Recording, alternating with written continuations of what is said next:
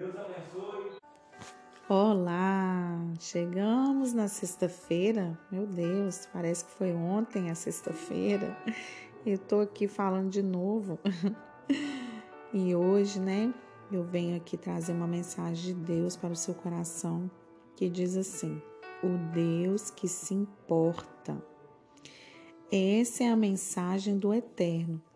Eu me importo profundamente com Jerusalém e com Sião. Zacarias 1, 14. Deus continua falando por meio dos seus profetas.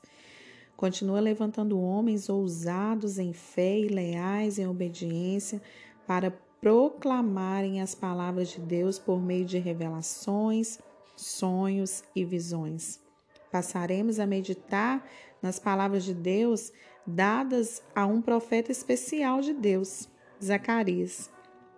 O profeta Zacarias nasceu na Babilônia, em uma família de sacerdotes, e foi um dos 50 mil exilados que retornaram a Israel depois da permissão do império. Além de profeta, Zacarias também era sacerdote, assim como foram antes dele os profetas Jeremias e Ezequiel. Zacarias viveu na mesma época do profeta Ageu de Zorobabel. Lembra que a gente falou ontem? Governador dos judeus no pós-exílio, e de Josué, filho de Zodac, o sumo sacerdote.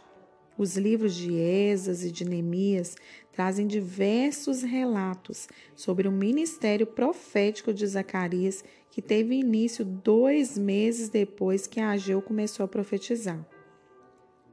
Assim como Ageu, a mensagem profética de Zacarias encorajava o povo para a reconstrução do templo e revelava as bênçãos futuras de Deus para a nação.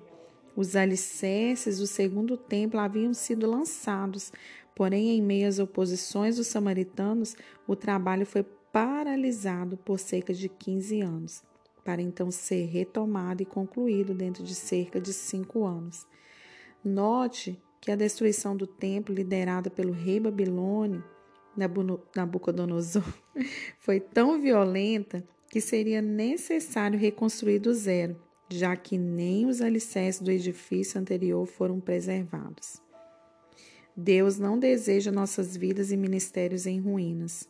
Temos um Deus que ama, importa-se conosco e nos restaura. É tempo de se levantar e unir-se ao que Deus está fazendo em nós e por meio de nós, para que o amado das nações seja conhecido em toda a terra. Que Deus faça de novo e faça o novo por meio de nós. Só que a parte mais difícil é sermos restaurados nós mesmos. Visto que o processo de restauração traz dores, desconfortos, mas somente a mão poderosa do Eterno pode tornar tudo novo. Saiba de uma coisa que Deus é um Deus que importa com você. Não importa a situação que você está, ah, Cleide, mas a minha situação é essa e essa. Deus se importa com a sua situação. Deus se importa com o seu sofrimento. Deus se importa com seus sonhos. Sabe aquele sonho que você fala assim: ah, impossível. Deus se importa. Creia nisso, que Deus se importa. E como nós estamos no último dia da semana, e essa semana é decisiva, né, para o nosso Brasil, estamos a semana toda clamando, pedindo ao Senhor para fazer a vontade dele.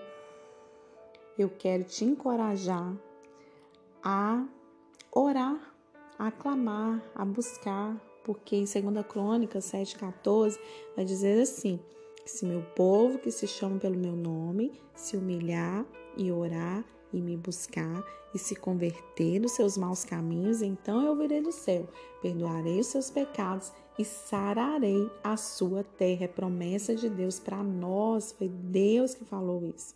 Então, o seu clamor vale muito no mundo espiritual. Você não tem noção quando todos nós nos reunimos de várias partes do, do, do país, né? Que nós estamos no Brasil de várias partes, até fora, que tem muitos brasileiros fora, também clamando pelo futuro da nossa nação. E isso é algo primordial para a nossa vida, exercer o nosso poder, nosso poder de cidadania, né? De democracia, de escolher, de votar, de, de falar, né? E isso é uma coisa maravilhosa que nós temos, né? O direito de ir e vir, né? Que o Senhor nos ajude a tomarmos a decisão certa no dia 30, no domingo, em nome de Jesus. Que o Senhor faça resplandecer o rosto dele sobre a nossa nação e que possamos vivenciar todas as promessas que Deus tem para nós, como brasileiros. Olha o que está escrito na nossa bandeira do Brasil: ordem e progresso. É algo muito forte, né? Então, assim, você que ama o Brasil e deseja um Brasil sarado, curado, continue clamando, continue buscando. O Senhor, Ele vai mover dos céus e vai ouvir o nosso clamor. Amém? Eu creio no milagre do Senhor. Se você crê, diga amém. Você tenha um final de semana abençoadíssimo e que você venha viver grandes milagres do Senhor. Não se esqueça de compartilhar esse áudio, tá bom? Com o maior número de pessoas. Deus te abençoe.